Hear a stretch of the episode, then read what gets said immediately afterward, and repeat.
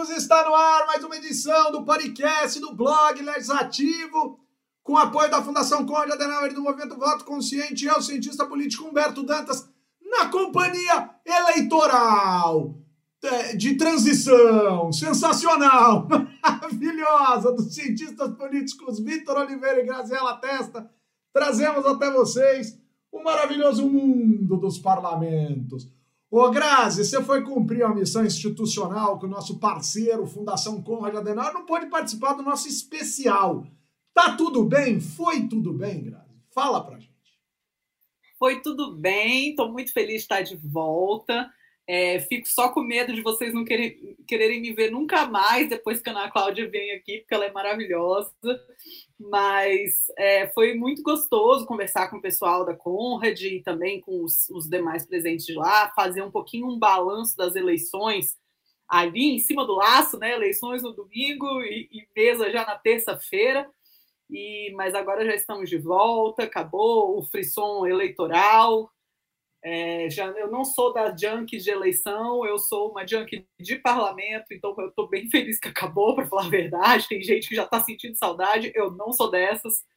Então, é, vamos que vamos pensar agora em formação de coalizão e legislativo. É nós.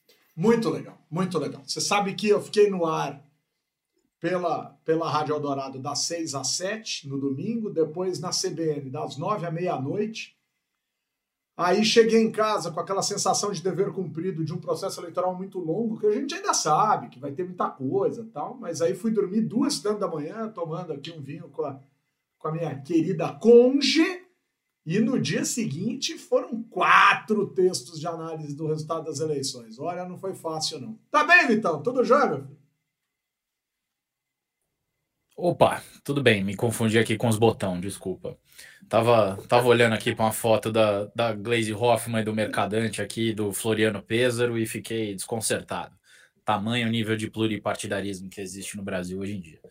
É, pô, inclusive queria, ó, concordo muito com a Grazi, esse negócio de eleição é bom quando é dos outros. Eu adoro eleição em outro país. É maravilhoso, entendeu?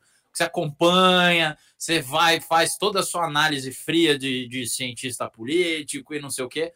Rapaz, quando é a tua, bicho, no, no domingo, eu, nossa, eu quase tive que pedir pro hospital, cara. Você tá louco. E o mais incrível era que eu tava meio que numa festa, acompanhando a apuração, que assim, aparentemente, eu era a única pessoa preocupada com a eleição.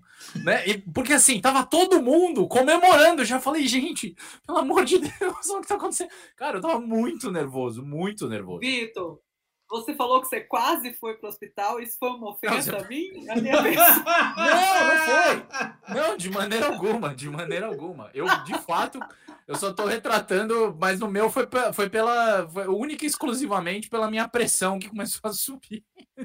Nossa. Tô brincando, gente, é que eu tive um probleminha de saúde. Domingo eu realmente estive no hospital. Estive, estive ao hospital. Nossa, mas por motivos, motivos complicados, né? É. Tá louco. Instantes, instantes. Eu tô ótimo, não é nada demais. Mas, não, mas só para terminar, aí assim, tô feliz também que a gente voltou. Cara, eu dei uma aula ontem à noite e falei pro pessoal, falei, pessoal, presencialismo de coalizão está de volta. a, a conferir. A conferir. Ah, não, já voltou, já, já voltou. Já voltou.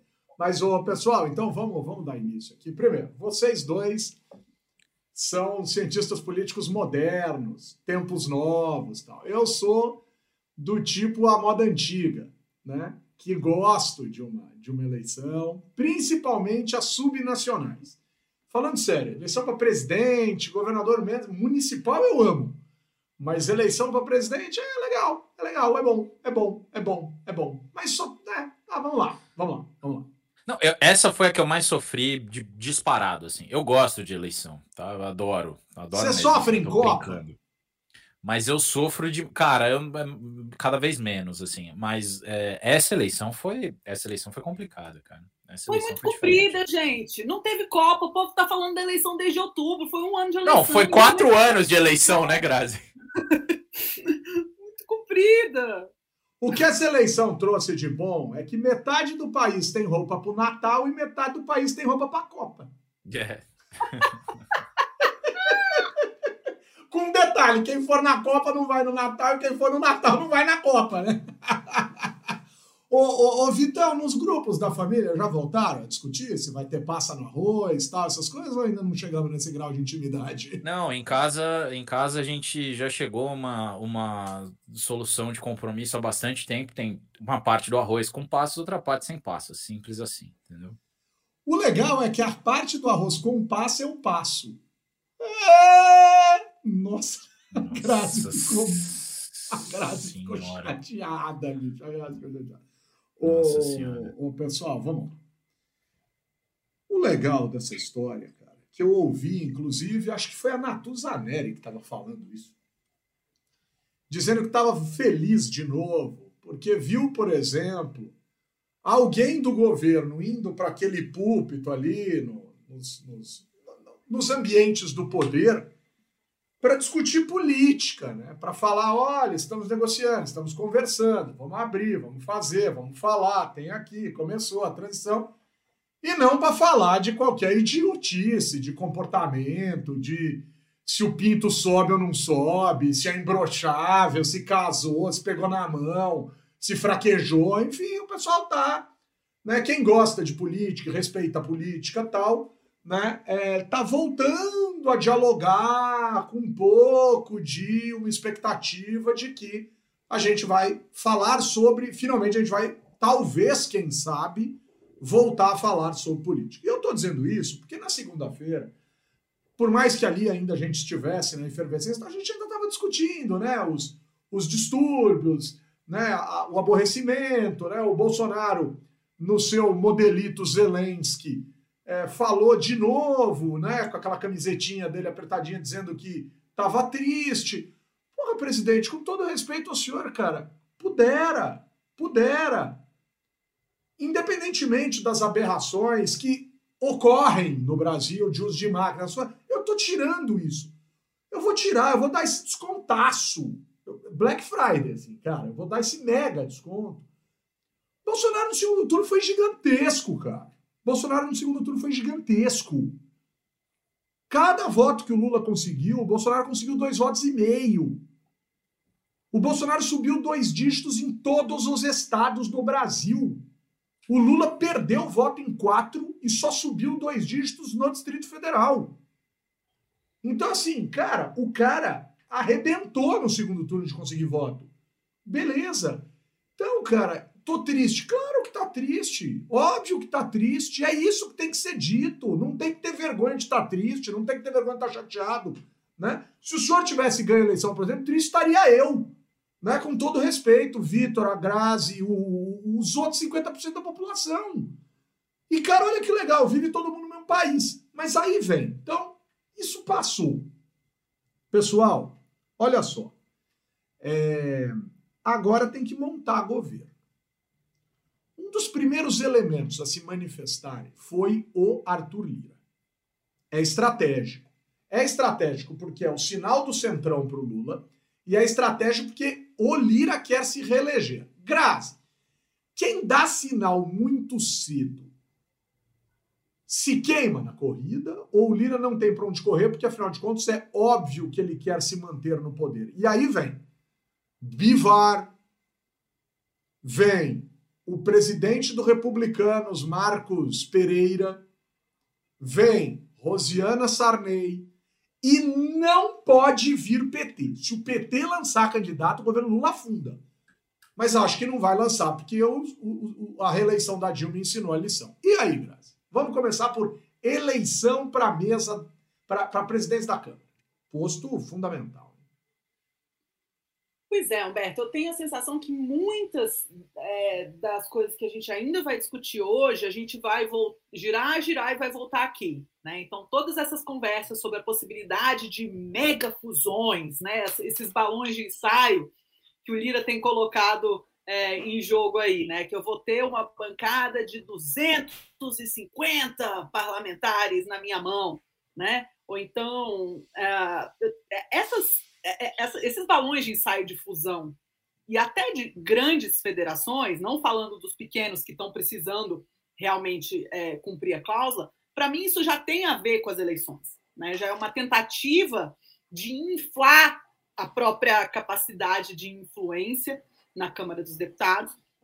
E eu não tenho nenhuma dúvida de que o principal tema dessa campanha, e quando eu estou falando da campanha para presidente da Câmara, tá, gente? Que só porque eu falei que eu estou cansada de eleição, a gente já está em vias da próxima, é, vai ser a, a, o, a, a dimensão impositiva e a dimensão secreta do orçamento. Né? Certamente a gente vai ter é, é, candidato a presidente aí garantindo que isso não vai acabar.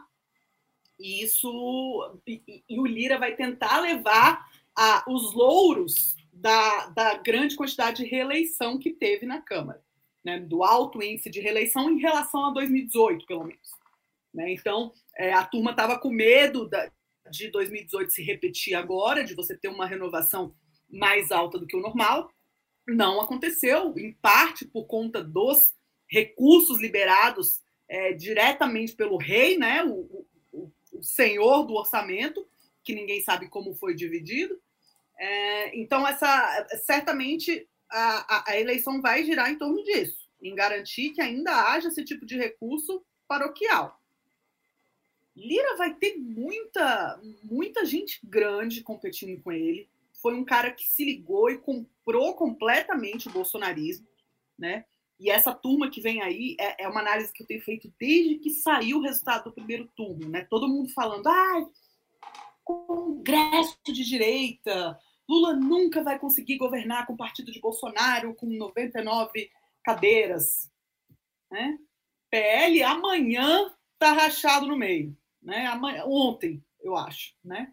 União Brasil tá aí falando, vai ser muito divertido ver o Moro cair no colo da base do governo outra vez, né? E ter que mudar de partido mais uma vez. É, enfim, eu acho que esse é o momento, Humberto, em que eles estão tentando definir qual é a margem de influência que eles têm para tentar essa presidência. É. Acho que é bem possível que o, o PT lance candidatura própria, mas não sei se vai haver empenho em torno dessa candidatura porque eu acho que daqui em diante o Lula vai ter uma saia justa para lidar com a coalizão e com o PT, porque vai ter uma ciumeira danada. Você acha que essa turma toda que está vindo para cá fazer a transição, que é quase todo mundo de outros partidos, não está gerando ciumeira já dentro do PT? Não estou falando de informação interna, não, porque não tem nenhuma, mas eu imagino que tenha. Né? Pois eu vou dizer uma coisa e vou dizer com, com assim, vai ser incisiva. Se o PT, se o PT lançar candidato à presidência da Câmara e à presidência do Senado, o Lula capota. É sério o que eu estou dizendo. O PT não pode se dar o luxo de lançar candidato à presidência da Câmara nem do Senado. Não pode. Ah, mas eu sou revoltado. Expulsa do partido. E o PT sabe fazer isso. O PT é um dos raros partidos que expulsa de maneira sumária vai atrapalhar muito se lançar. Vai atrapalhar muito. Não tem espaço para gracinha. E é gracinha. Vocês se lembram quem ganhou a eleição em 2015? PT versus PMDB na Câmara deu Eduardo Cunha. Se o PT tivesse dito, oh, para, a gente tira, mas a gente escolhe um seu, ali teria dado certo, né? Mas a articulação política na época tá? é de gente que não sabe fazer absolutamente articulação política alguma dentro do governo Dilma. Era muito ruim. E Deli, é, Aloysio Mercadante. Aloysio Mercadante é famoso nos corredores do Senado por não cumprimentar nenhum funcionário dos anos que passou como senador por lá. Então, assim, galera do PT, pega leve. Pega leve. O discurso do Lula não foi só para o Brasil, foi também para a esquerda, dizendo é um governo difícil. E esse bicho é o bicho político que tem que ser ouvido. Então, vai ouvir o Lula. Agora, Vitão, é, eleição dura. Até fevereiro, quando a eleição acontece, porque acontece a posse, muita coisa vai acontecer. Mas acho que principalmente a lógica do MNE, né?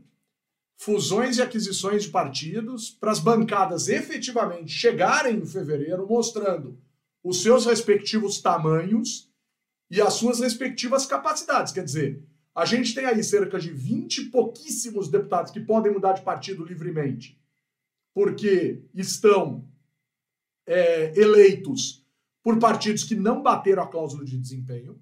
Esses então ficam livres.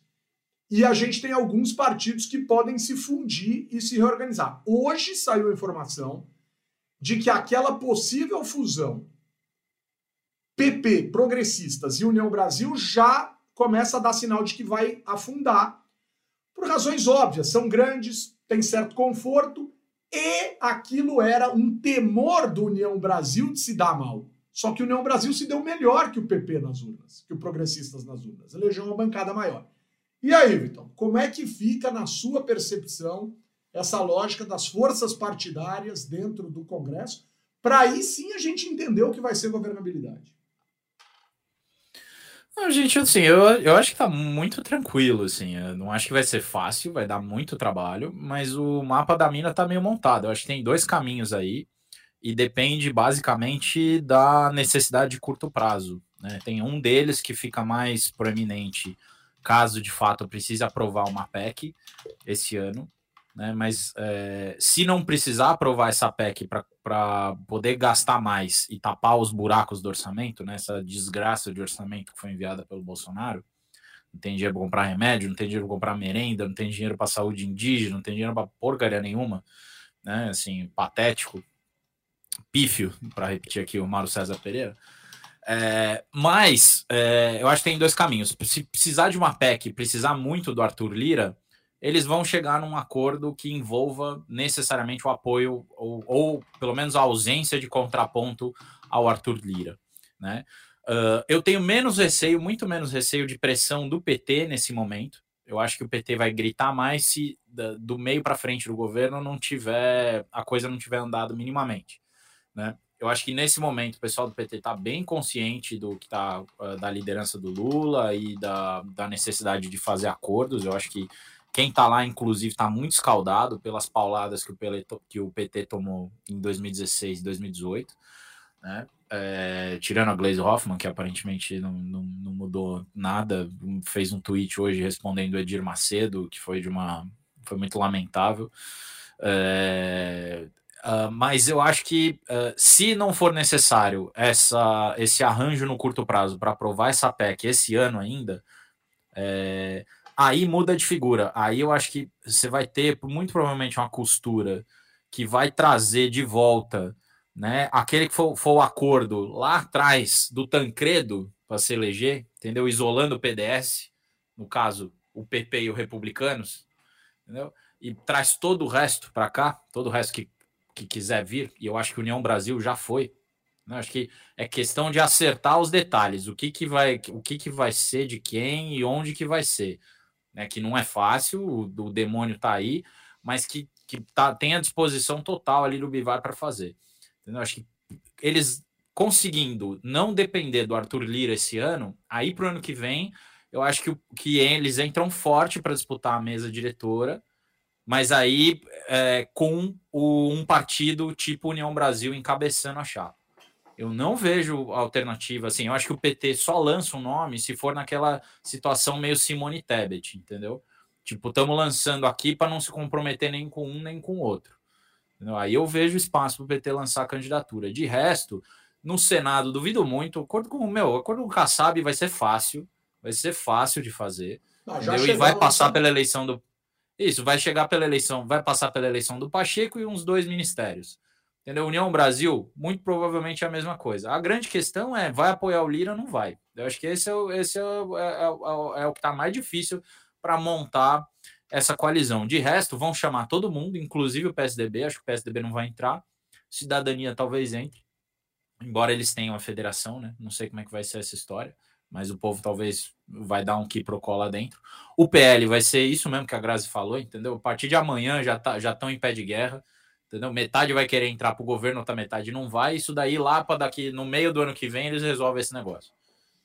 Então eu acho que vai ser por aí. Vai ser difícil para caramba, mas o pessoal que tá lá, e aí eu tava pensando um pouco, não sei se eu tô antecipando a pauta aí, mas eu tava pensando um pouco nesse papel do Alckmin. E tava tentando entender, cara, por que, que o Lula tá confiando tanto no Alckmin? Assim, Porque não tem chance essa... de não confiar. Não, eu acho que tem, mas não é só isso, cara. Eu acho que tem. O Lula talvez tenha enxergado pela primeira vez um cara do lado dele na hora de governar que não vai deixar ele tão sozinho assim para tomar as decisões, sabe? Assim, tava pensando um pouco nisso, falando, cara, o que que, qual que é o valor, assim, além da, do simbólico, além do partido, além de tudo que o Alckmin traz, assim? Eu, tipo, eu fico muito imaginando todo mundo no PT olhar para o Lula, né? E o Lula meio que olha para o lado e não tem ninguém, né? Tem, sei lá, na melhor das hipóteses, tem um Renan Calheiros, assim, sabe? Tipo, é um negócio meio complicado, meio solitário isso aí. E agora, de repente, ele vai ter o Alckmin, entendeu? Mesmo que seja para discordar, mas é aquele cara para jogar uma bola para lá, ele devolve para cá, você fala, puta, acho que é isso. Não, não, não sei. Tá, mas beleza, vamos embora. Então eu tava pensando um pouco nisso, mas eu acho que em termos de montagem de coalizão, tem dois caminhos para mim que estão muito claros. Eu acho muito difícil escapar desses dois. Então, vamos lá, vamos lá. Primeiro, Renato Natalino, sextou, queremos discutir o meme do Patriota do Caminhão. Já vamos falar também das coisas assim, minimamente possível. Com a musiquinha do Senna, de preferência, com a narração do Galvão Bueno, cara. Sensacional, velho. Não, eu gosto da, do, do com, a, a, com Aerosmith no, no fundo. Don't wanna close my eyes. Essa foi minha preferida. Ah, genial, genial. Sensacional. Um abraço também para o Rafael Fix, que está lá em Jeri, né? O Alessandro Passos, né? o, nosso, o nosso advogado do, do podcast. O Léo Guarujá, que ficou feliz que chegou no começo. O André Montoro, que, tá, que diz que está desocupando os bloqueios. O nosso querido João Nerone. Miguel Duarte, sua franja maravilhosa. O Vinícius Couto, né? falando aqui do modo de vida do Bonner com as nossas latinhas. Ah, o Miguel perdeu o programa especial da segunda-feira, mas este vocês podem encontrar nas prateleiras de parcas, citando, por exemplo, o próprio site do Estadão, mas por que não, né? Os, os, os, os, os, os, os repositórios de parcas, como Deezer, como o nosso querido Spotify, como os outros tantos que existem por aí. Né? Então, é, acessem, recuperem, programa bom, imperdível. Né? O Leocádio, nosso querido Léo Guarujá, falando aqui que a base de apoio agora é o, é o Lula Alckmin, que eram adversários em 2006, quem diria? Né? O Alckmin, inclusive, foi fazer gracinha no trio elétrico, lá no Demolidor 2, da Ivete Sangalo, né? foi fazer gracinha dizendo que a Lu Alckmin se empenhou a pedir voto para o Lula de um jeito que nunca tinha se empenhado para ele, que ele ficou até com ciúmes. Até quando a gente é fofo, a gente faz piada com casamento, com ciúme de homem e mulher. Ai, meu Deus do céu, para, gente, por favor. Mas olha só, vamos lá, vamos lá. O André Montoro. Tá era a Daniela Mercury, tá? Só para deixar. O Demolidor 2 é da Daniela Pessoal da. Não, não é de nenhum, é alugado, né, Humbertão? Até o São Paulo já comemorou o ah, título nesse. Entendi. entendi. Da época que o São Paulo era Demolidor. Isso, olha que faz tempo, hein? Olha que faz tempo. Tinha aquela musiquinha do desenho, né? Ele se julgava o Demolidor. Demolidor! Não é da época de vocês, me respeita. Mas vocês vão ver como vai ter tiozinho aqui no negócio que vai lembrar. Vai, Ale, me ajuda, Ale! A Camila Ferreira dizendo Brasília tendo seu dia de São Paulo com chuva e frio, Brasília tendo seu dia de São Paulo com chuva, frio e Alckmin.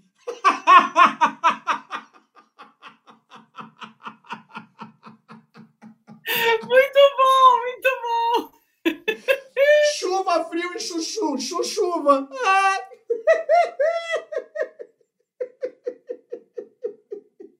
André Buna também com a gente. Ô, pessoal, 22 mil pessoas online aqui com a gente. Cada uma vale mil ou a gente lê sempre as mesmas. É, dá no mesmo. Mas a gente ama todos os 22 que nós temos aqui conosco. Ô, pessoal, vamos para o Senado. Vamos para o Senado. É... Kassab mandou a fatura, cara. O Kassab tá se achando, né? Porque ele acertou São Paulo e ele acertou federal. Que vão dizer, ah, não deu apoio. Não deu, peraí. Tirou o partido dele de circulação. Não lançou candidato e não apoiou ninguém, cara. Para o PT isso foi super importante. Super importante. Né? Isso aí tem o dedo do PT nessa história. Né? Abraçou o, o, o PT né, em, em, Belo Horizonte, lá em Minas Gerais, com a, com a, candidatura do Calil, que não deu certo. Mas ainda assim, galera, o PSD entrou numas boas com o PT. Então, assim, cara, não dá para reclamar, né? Não dá para reclamar que o Kassab não contribuiu de alguma maneira. E ele já mandou a conta dizendo o que o Vitor falou aí, que é uns ministérios aqui e outro ali, e que é o apoio à reeleição de Pacheco. Problema é que Pacheco não está num partido tão grande assim dentro do Senado, e ele teria que ter uma capacidade extraordinária de composição. E em alguns momentos nos últimos meses, ele se mostrou um cara meio. Ele deu umas titubeadas em relação ao que talvez o grupo de apoiadores quisesse. Né? Então, sentou em cima de coisas que não era para sentar, liberou coisas que não era para liberar, fez coisa andar, voltou atrás, criticou o governo antes do governo, enfim. Então a gente precisa ver aonde exatamente o Pacheco tá, porque eu fico com a sensação que o Pacheco é aquele amigo, cara, que você vai para balada com ele, ele é alto, né?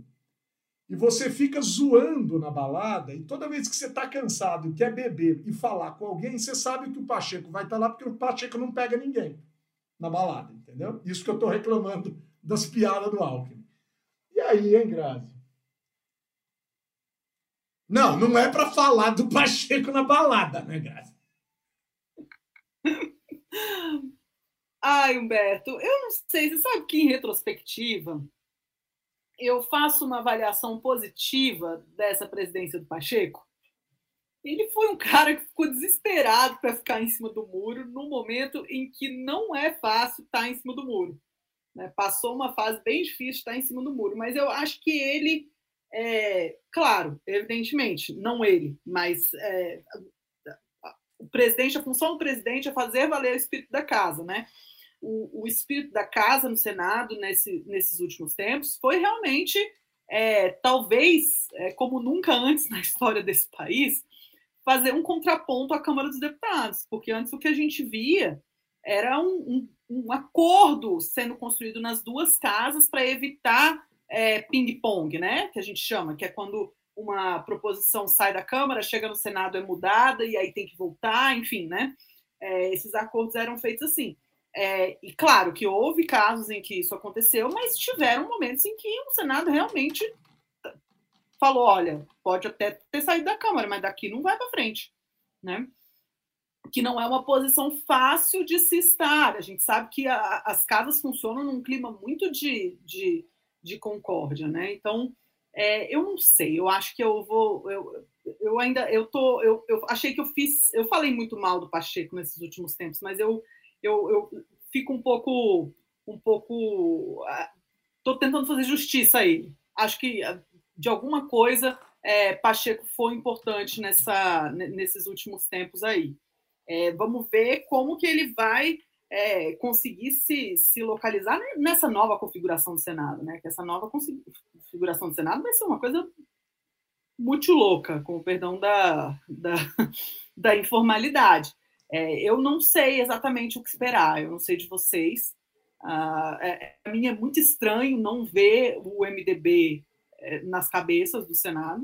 É, acho que isso talvez seja a mudança mais profunda que vai ter na política é, nacional depois dessas eleições vai ser essa. E o que vai ser dessa turma do PL, desses ex-ministros do Bolsonaro que é, terminaram por se acumular ali no Senado e é, por ali vão ficar durante oito anos. Né? O quanto que eles vão é, seguir representando um bolsonarismo, um setor do bolsonarismo, né? não sei. Ah, acho que o Senado vai ser um, um desafio de análise e um desafio de construção política na, própria, na próxima legislatura, Pacheco pode ter um papel importante nisso, porque ele tem uma. ele, ele, tem essa, esse, esse. Eu acho que a, a grande, a grande mérito dele é, o, é ser muito bom de se equilibrar em cima do muro. Né? Essa semana a gente não ganhou o campeonato de ginástica por causa da, é, da, ba, é, da barra que chama, como chama aquele que tem que ficar andando, que é 10 centímetros. Trave. Assim? A trave. Trave. Pacheco é muito bom de trave, né? De se, se equilibrar ali em cima e não cair nem para um lado nem para o outro. Ô, ô Grazi, vamos, vamos fazer umas contas aqui do, do, do Zé Trave. Primeiro, é bom mesmo, né? Porque ele foi eleito pelo Democratas. Zé Trave, ele foi eleito pelo Democratas e mudou para o PSD. No Senado não tem aquele lance de quem muda na mesa é, perde cargo, não sei o quê. Pelo visto não tem, né? Porque ele mudou, o presidente mudou, né? E não aconteceu nada com ele. Lembrem-se que os senadores podem mudar de partido livremente a hora que bem entenderem. Portanto, muita gente vai mudar de partido. Muita gente, até fevereiro, muita gente vai mudar de partido e vai ter muito partido de direita que vai ser governista desde agora e vai ser governo desde já, de portas abertas para quem quiser ficar berrando da oposição, porque a direita é mais, mais governo dependente do que a esquerda tradicionalmente no Brasil em alguns aspectos. Então, provavelmente vamos ter mudanças de partido por parte daqueles que lá estão e daqueles que lá chegarão. Eu tenho para mim que isso vai acontecer. Aí, Vitor, a tradição do Senado já foi quebrada, salvo engano da minha parte, três vezes, com o Alcolumbre barra Pacheco, e com a CM lá atrás, a maior bancada não ficou com a presidência. E por isso que todas as outras presidências eram do MDB, do PMDB. Só que agora a maior bancada a partir da posse será do PL. Só que se por um acaso viessem a se fundir, União Brasil e progressistas teriam a maior bancada. Só que por acaso se vierem a formar algo, PSDB, MDB, Podemos e Cidadania serão a maior bancada. Então, cara, tem tanta coisa para dizer dessa bodega. E quando o governo não forma a maior bancada, portanto, o PL pode ter a maior bancada, mas o PL não vai ter a presidência do Senado. Dificilmente terá. Quando o governo não tem, o governo manobra. E tem que manobrar discreto, porque senão começa a gente a gritar lá de dentro, dizendo que o executivo está interferindo na eleição. E aí, Vitão, com esses elementos, o que, que dá para adicionar aí? Cara, eu acho que é, eu concordo com a Grazi com o estranhamento, ou melhor, concordo, não, tem nada a concordar. Eu tenho o mesmo estranhamento que ela tem de não ver o MDB né, como é, lá nas cabeças do Senado, mas eu acho que você tem, tem prazo, hein? Tô achando que o MDB vai dar uma crescida boa, viu? Pode Especialmente crescer. com a proximidade especialmente com a proximidade ao poder, entendeu? Acho que quem vai sofrer numa dessas, se não ficar esperto, é o Podemos, entendeu? O próprio PL, o PP, entendeu? Tem que ficar espertos.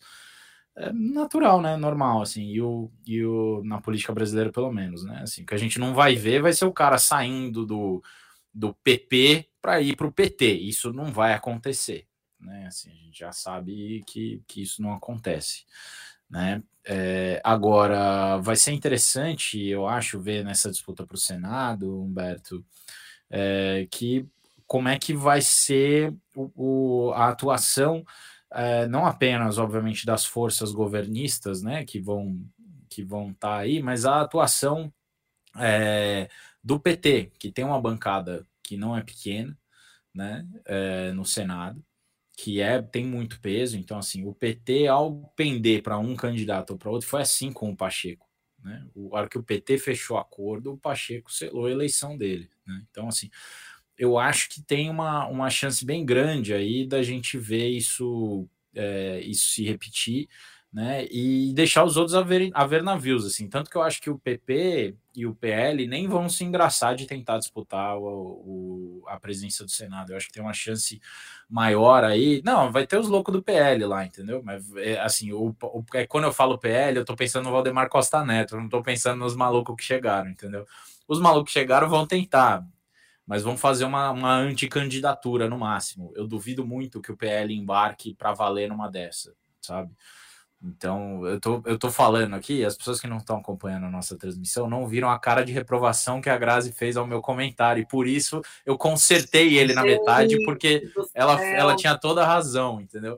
Não me leve dizer... tão a sério, não me leve tão a sério. Lógico que, o Grazi, se tem uma opinião que importa aqui nesse programa é a sua. Mas o, o que a gente pensa, acho, é muito parecido aí sobre, sobre a eleição no Senado. Eu acho que está muito tranquilo a questão do Senado. É, é questão de selar os acordos né, e definir exatamente qual, qual parte que vai caber a cada um nesse latifúndio aí chamado Senado Federal, entendeu? E ministérios. Né? Acho que é isso, está mais fácil. O grande problema é a Câmara dos Deputados. O Senado, por mais que tenha meia dúzia de 20 malucos que entraram lá, fora os que já tinha, né? O Senado viveu um processo de fragmentação nos últimos anos, né? Esse processo foi meio que estancado, por assim dizer. A Câmara diminuiu a fragmentação partidária sensivelmente da última eleição para essa.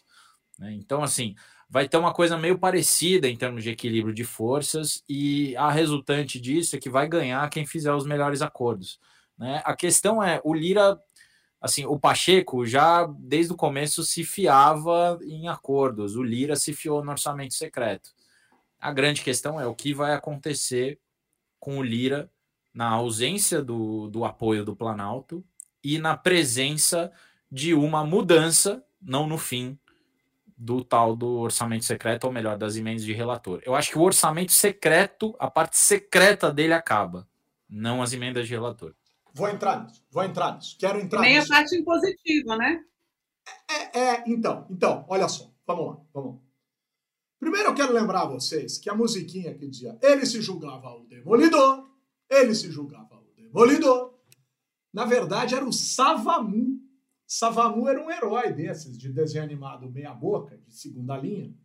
Herói indiano com esse nome? É, Savamu. era uma coisa meio esquisita. Tal. Savamu era era um desenho que passou na TV. Cara, Humberto, eu conheço esses negócios, cara. Eu nunca ouvi falar nesse vá sujeito. Ver, velho. vá ver, Savamu. Onde você via isso, cara? Savamu passou na televisão de 76 a 83. Né? Eu lembro na década de 80. Eu tinha oito anos quando parou de passar. Oh, bicho, sei cantar a musiquinha do Nacional Kid, velho. Nacional Kid! Então, é, isso vai aí. olhar o, o, o, o Savamu. Savamu, você vai gostar. você vai gostar. Isso é importante, Savamu. Antes da gente entrar no orçamento, tem um negócio aqui para dizer para vocês. O Grazi, Vitor, eu gostaria de pedir silêncio no ambiente. Cri, cri. Cri, cri. Anoitece na savana. Os bichos se organizam para enfrentarem a relva e para observarem, horas depois do anoitecer, a alvorada lá no morro. Que beleza! Ninguém chora, não há tristeza. Bichos capturados pelas câmeras, por vezes, se tornam personagens de grandes episódios de séries como a nossa. Veja a tigresa. Ela corre, ela caça, ela mata, mas ela também é presa.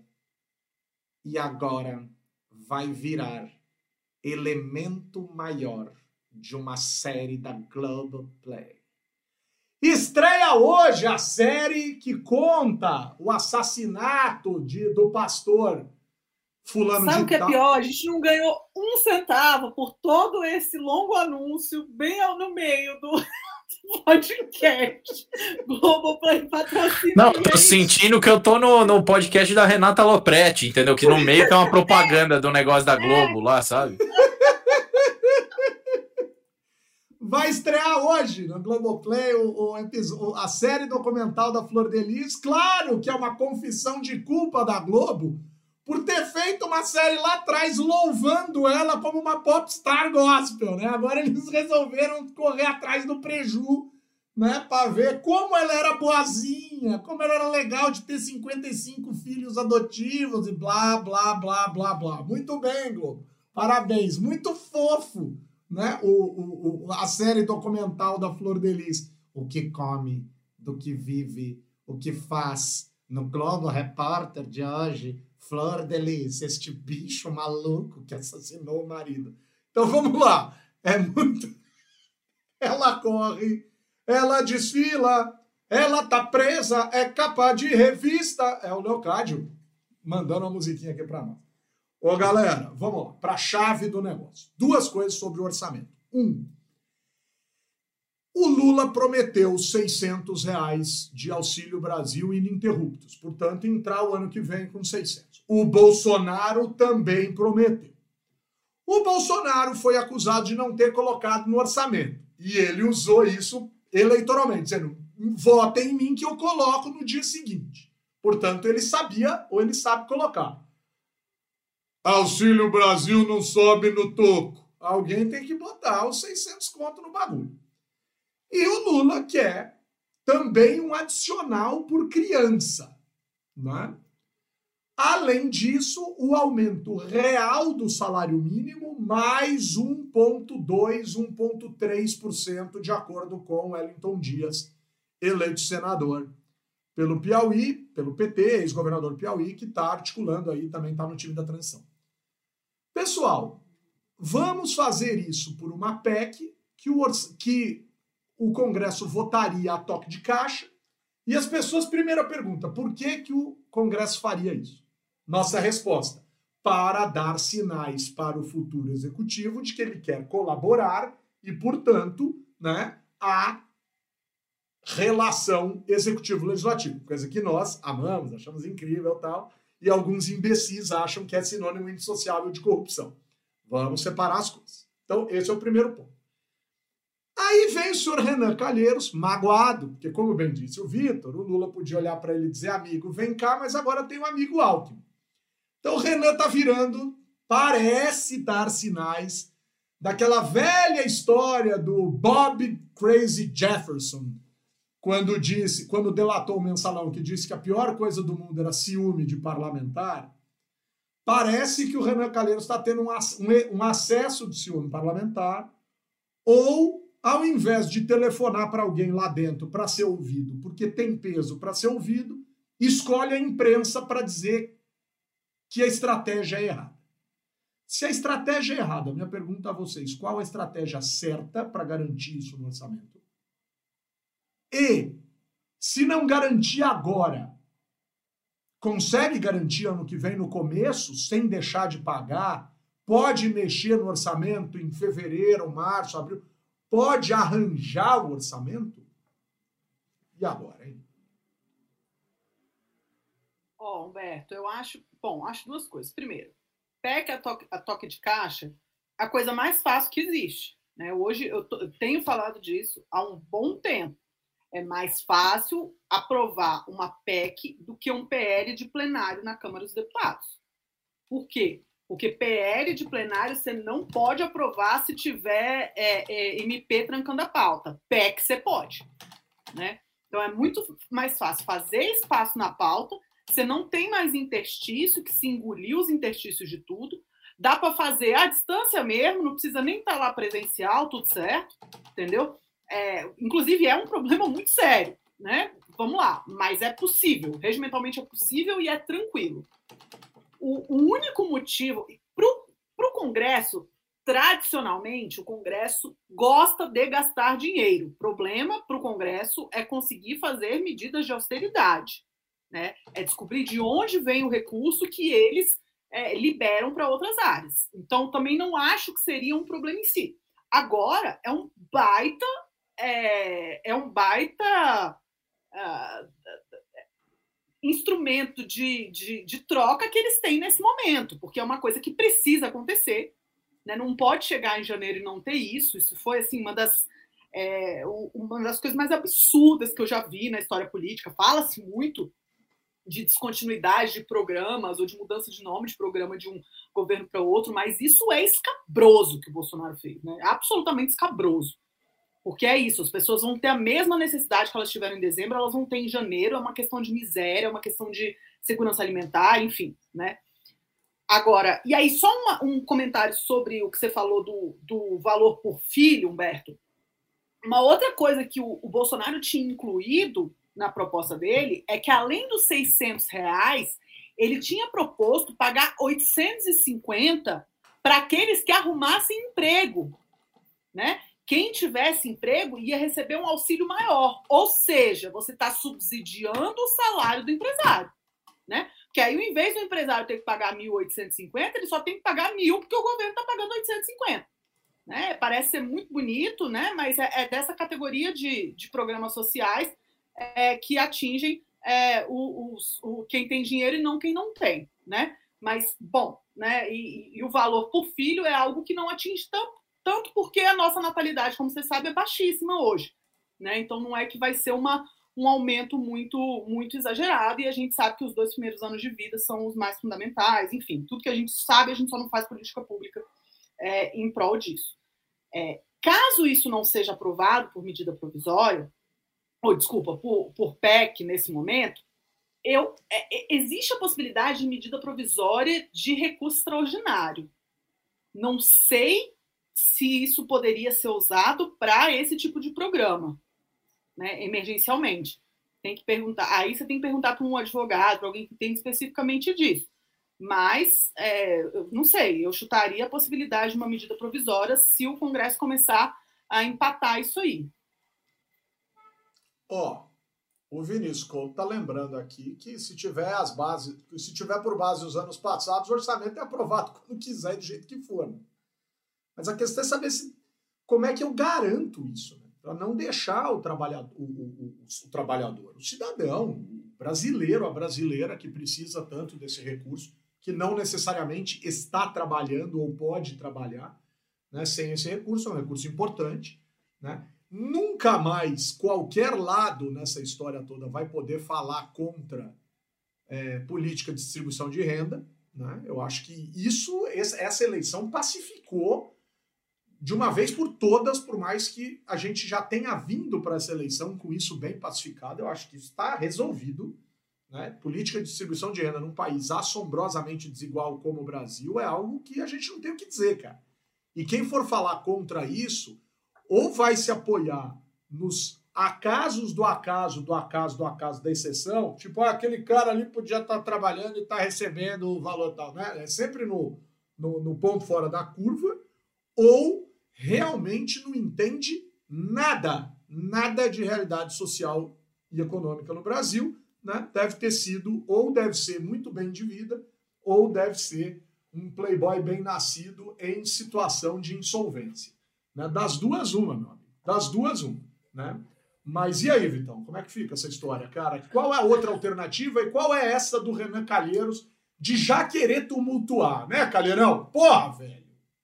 Não, acho que o Renan tá, tá, o Renan tá fazendo o trampo dele de trazer uma alternativa à, à composição com Lira, assim. Eu acho que, na verdade, nesse momento, né, tem muito balão de ensaio é muita gente falando em nome de quem está falando, que deveria estar tá falando, que não está falando, entendeu?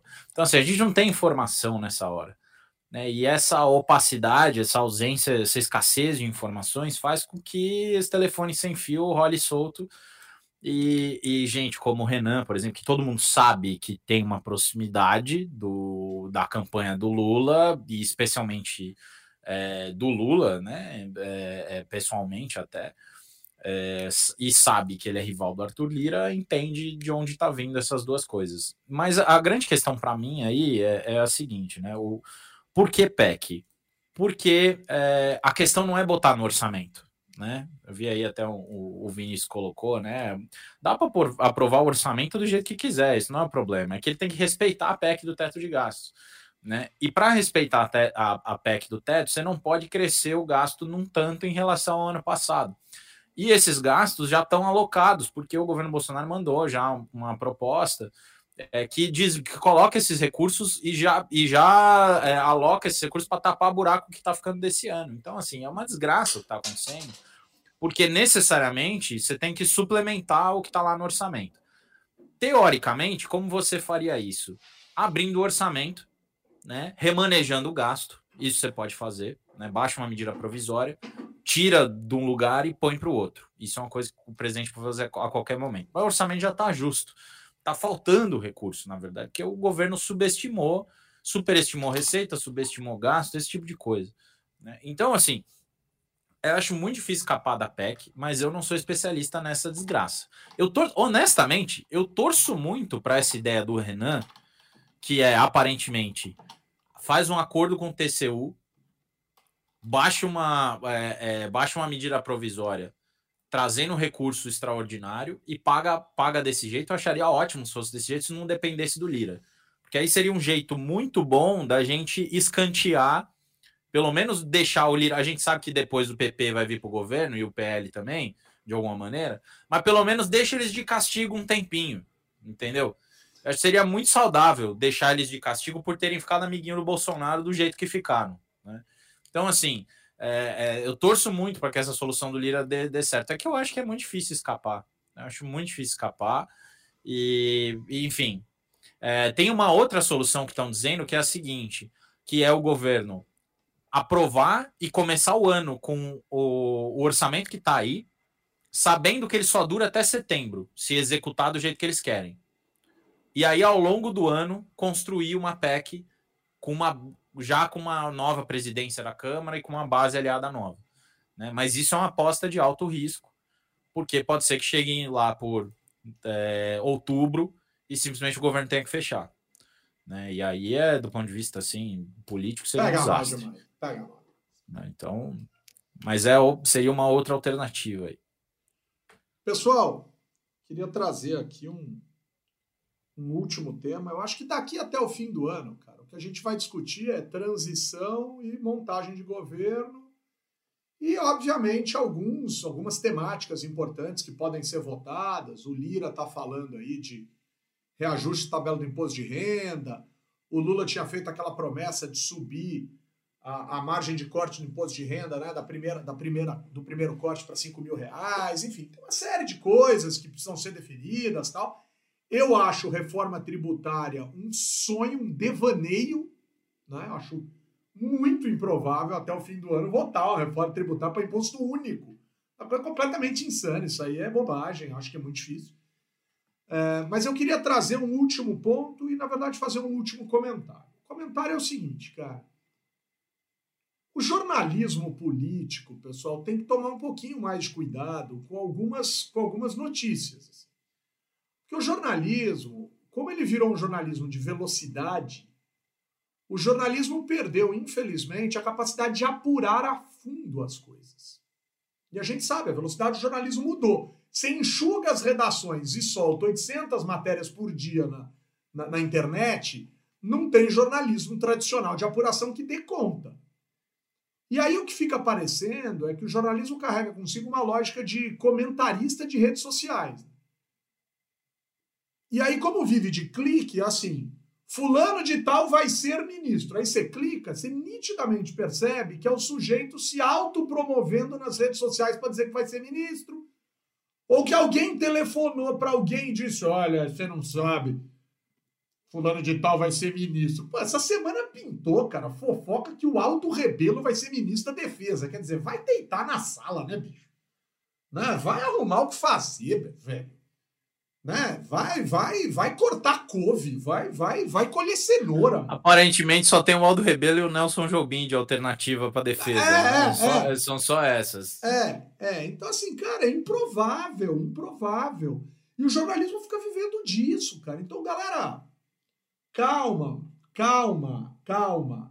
Vocês não precisam dar as barrigadas que aqueles caras que derrubaram o Temer lá, Jardim, Noblar. Cara, não precisa ficar fazendo isso. Vai com calma, velho. Porque tá, tá ficando esquisito. Tá parecendo jornalismo esportivo de oitava categoria que na pré-temporada bota o Messi no Corinthians, o Cristiano Ronaldo no CSA, sabe? Ô galera, pera, velho. Pera, pera. E é uma especulação, né, Humberto? A gente podia estar tá falando de seleção. Vamos falar de seleção, gente. Chega, passou a eleição, sabe? Vamos falar de futebol um pouco. Vamos, vamos, né?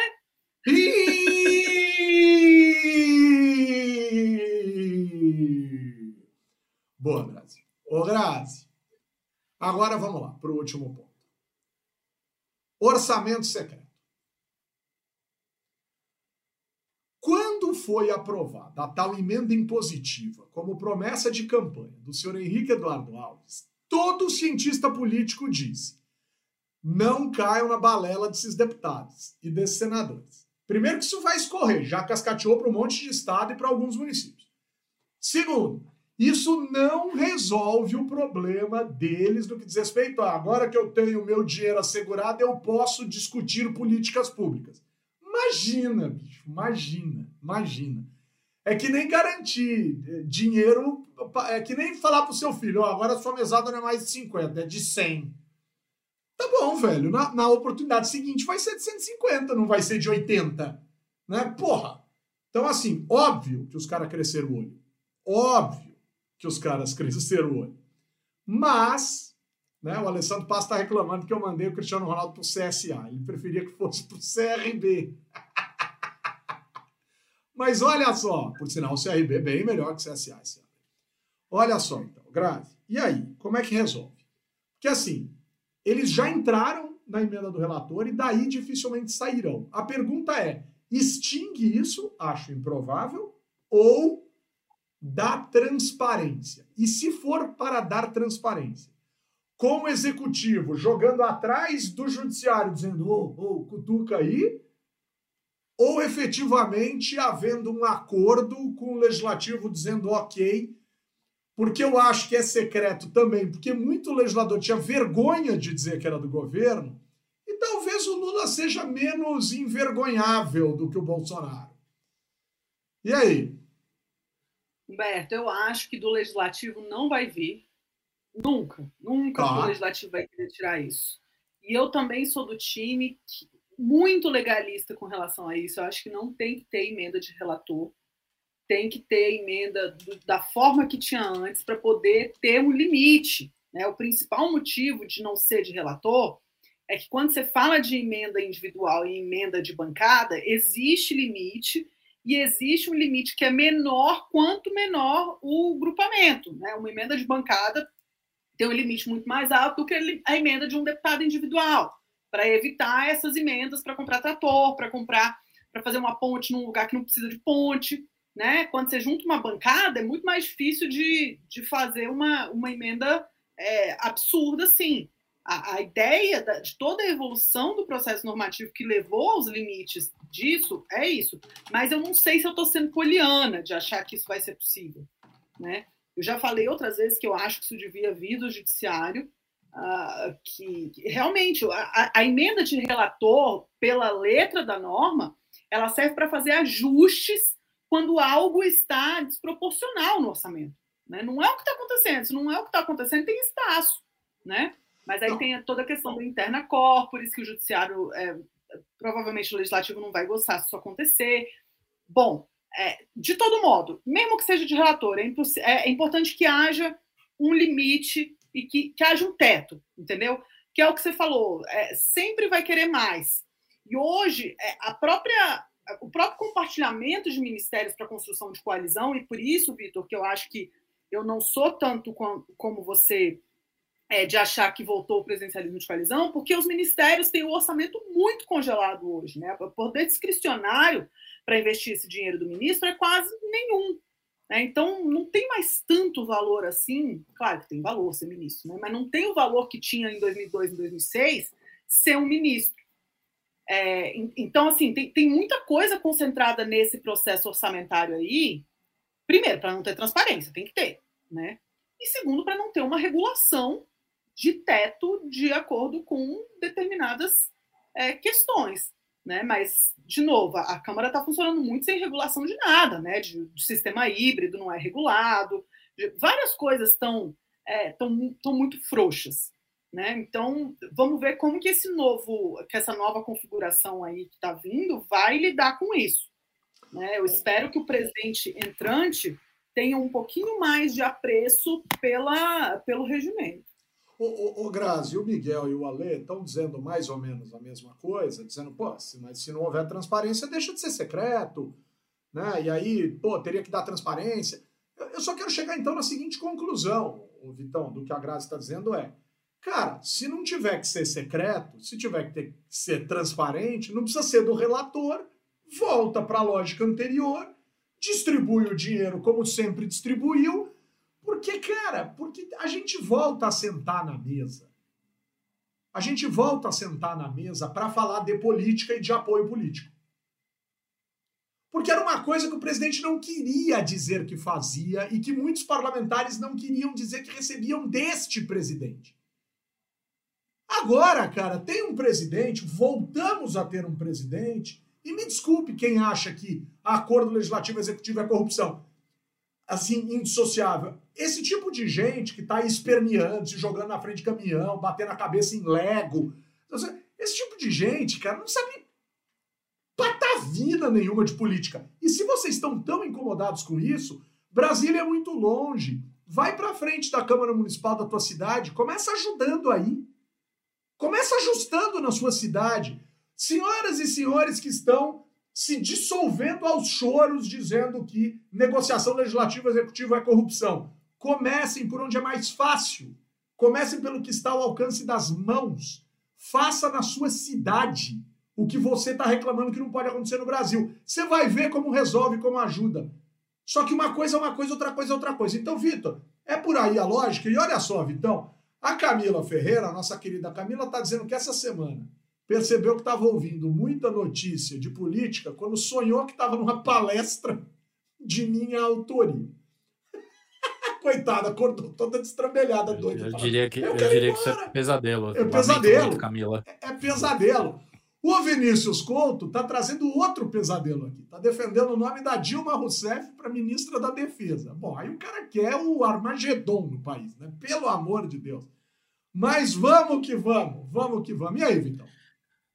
Para a gente encerrar. É, é, assim, eu, eu acho que é, o diagnóstico da Grazi é perfeito. O que eu acho que vai acontecer é que isso gera incentivos gigantescos para os próprios ministros e partidos da coalizão pressionarem para o fim do orçamento nos moldes em que ele está. Não acho que vai ser possível acabar com ele, porque tem uma coisa difusa no Congresso que nem as lideranças vão conseguir dar conta, mas acho que a partir do momento que você vira assim, fala, Kassab, isso é teu, ou é, sei lá, pode ser até o Valdemar, entendeu? Valdemar, isso aqui é teu, entendeu? Isso aqui é teu, o Baleia Rossi, isso aqui é teu, isso aqui é teu. E ah, só que a gente precisa dar um jeito nesse negócio da emenda do relator, no mínimo botar um teto para esse daí, entendeu? Caso contrário, é o que você falou, não adianta nem a economia crescer, porque se a emenda de relator cresce mais do que o orçamento, não, não vai sobrar espaço para investimento para ministério nenhum. Então eu acho que tem incentivos caso esse modelo de fato seja retomado, e acho que é o que está sendo feito. Né? É o que, é, os sinais até agora são todos nessa direção. assim. O Lula está jogando com o livrinho de regra debaixo do braço. Até agora é isso que está sendo feito. Se vai para frente, não vai, não sabemos. Né? Mas aparentemente é isso. É, tem essa pedra no caminho gigantesca, que é o Arthur Lira e o, e o, o remendo que tem que ser feito no orçamento do ano que vem. É, mas eu acho que para 2024 vai vai estar tá diferente o orçamento. Não vai acabar com, com a emenda de relator, mas vai acabar com o orçamento, com o nível de uh, opacidade que existe. É, e acho que vai voltar para uma coisa do tipo, olha, é obrigatória a execução dessa emenda, mas vai ser ali no programa do, do Ministério do Kassab, vai ser ali no programa do Ministério do, do MDB e, e assim sucessivamente. Eu, eu espero. Né? É, é um, tem um pouco de torcida aí também, queria deixar bem claro.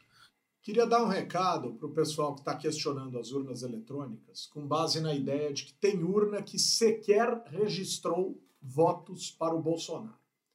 Acho muito improvável que isso tenha acontecido, muito improvável, mas pode ter acontecido e certamente se aconteceu para um lado, aconteceu para o outro. Os dados, urna a urna, organizados em uma base de dados consistente, ainda não foram divulgados, porque demoram mesmo. Não adianta vir dizer, ah, porque demoram mesmo, né? Sete dias, dez dias tal, né? E quando forem, a gente traz aqui os números e vocês vão ver que se tem para um, tem para o outro e que é improvável que exista para qualquer um. Né? Então, galera, faz um favor para mim, ó, galera do Choramingo, vai ali para o inferno, porque de Deus definitivamente vocês não entendem é nada. Halin, ¿qué pasa, Halin? Denle un abrazo virtual. Halin está con nosotros hoy. Está hoy Halin, está Filomena, Graci, Vitor e eu. Oi, gente. Vou deixar um abraço para minha tia Rosalina, Rosalina. e Rosalina. E para minha amiga Annie Haidt. Annie Haidt! e Rosalina está aí e para variar não aparece, porque carrega consigo né, o advento da timidez. Muito bem, muito bem. Filomena, mi gatita querida, mi alcita, oh, ¿cómo está? ¿Está ouvindo mejor? Annie Hayden apareció también. Filó, Filó, gatita, mial, mial. Graci, un beso, un abrazo virtual, Graci. Ô, pessoal, eu queria mandar um abraço virtual essa semana. Grazi tirando Muito... o gato da boca. É, tentando tirar o gato da frente. É, eu tenho um abraço virtual muito especial para todos os eleitores desse Brasil que votaram no segundo turno e que fizeram um ótimo trabalho fazendo a, a, o comparecimento eleitoral ser maior no segundo turno do que no primeiro. Né? Então, seja em quem você tenha votado para presidente ou para governador nos estados em que houve eleição para governador, meu abraço virtual é para você que compareceu às urnas e que fez valer esse direito tão importante que é o direito do voto. Muito bem, muito bem. Excelente. Excelente. Muito bem. Vitor Oliveira, me dá um abraço virtual. Dalosei. É... Queria mandar primeiro um abraço para dois amigos que estão fazendo aniversário, Felipe Poiares é, que inclusive de vez em quando ouve a gente aqui, e o Rafael Seferian também, é, grande parceiro. Uh, queria mandar um abraço para o pessoal do Advocacy Hub. Ontem a gente fez uma, uma aula para encerrar a última turma. Estava é, junto com o Gabriel Sampaio, que é da Conectas, já trabalhou na liderança do PT, manja muito ali do, do parlamento. É, a gente, liderança do PT no Senado, se eu não me engano. Uh, a gente conversou bastante sobre o que, que vai ser aí fazer advocacy, fazer, participar da política é, nesse novo cenário. Foi bem bacana. Queria mandar um abraço para todo mundo. Ei, Arochão, hein? Ei, Arochão, Arochão! Ô, pessoal, eu quero mandar um abraço virtual aqui para o nosso queridíssimo Emanuel Bonfim, né, com quem estive na Rádio Eldorado eu quero mandar um abraço imenso para Carolina Ercoli e para o Heisen Abac, com quem estive na Rádio Eldorado. Para Carolina, nossa querida colega cientista política lá do Paraná, é, é, Redel, né, Grazi? O sobrenome é que às vezes eu me confundo do jeito que, que pronuncia. A Carol, Redel, Redel, Redel, Redel. Carol Correia? Não, não, não, não. Do, do Paraná. É, é Redel. Eu, tenho, eu, eu, erro, às vezes, a pronúncia. Mas a Carol, Carol com K, inclusive. Né? Então, ah, tá, tá bom, tá bom. Uhum, né? uhum. Quero mandar um beijo para ela também. Foi uma participação muito legal que a gente fez na Rádio Eldorado. Quero mandar um beijo para Tânia Morales, da CBN. Né? Genial, muito querida. Para Júlia, produtora. Muito queridas, muito queridas. Incrível vê-las, encontrá-las, ficar no ar lá com elas no domingo.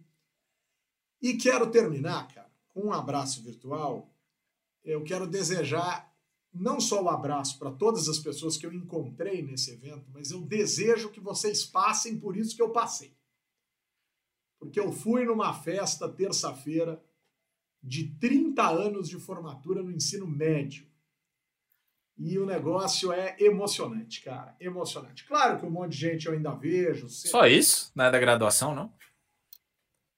Desequilibrado. Desequilibrado me respeita, me respeita. Morou no estrangeiro, não aprendeu nada. Desequilibrado. Desequilibrado. Muito legal. Faz 30 anos que eu entrei na graduação. Pronto, muito bem, porque eu entrei direto. Não precisei daqueles engodos de cursinho pré-vestibular, aquela porcaria. Não, super importante. Esfregou na cara, hein? Esfregou na cara, hein? Vitor, muito desagradável você, muito desagradável. Mas, galera, foi simplesmente incrível. Claro, um monte de gente que eu ainda vejo, que eu tenho contato, que eu tenho amizade, que eu trabalho, inclusive, tal, mas uma galera que eu não via desde o dia que a porta da escola fechou nas nossas costas. Então foi sensacional, maravilhoso, incrível e genial. Com o apoio da Fundação Conrad Adenauer e do Movimento Voto Consciente, responsável por tudo aquilo que aqui digo e por aquilo que aqui sofro, porque hoje eu sofri bullying em série velho, pesadelo, não sei o quê. Eu, cientista político Humberto Dantas, coloco ponto final em mais uma edição do podcast do blog Legislativo, deixando um beijo para Ana Cláudia Farranha, que está aqui com a gente. Beijo, Halim! Beijos! Beijo, gente. Até semana que vem. Graças e beijos mesmo a você, Bafilo! Um beijo, meu querido. A gente só brinca com quem a gente gosta, Humberto. Por isso que eu amo todos vocês, incluindo esse senhor de barba, que fica me zoando. Beijo, Vitão!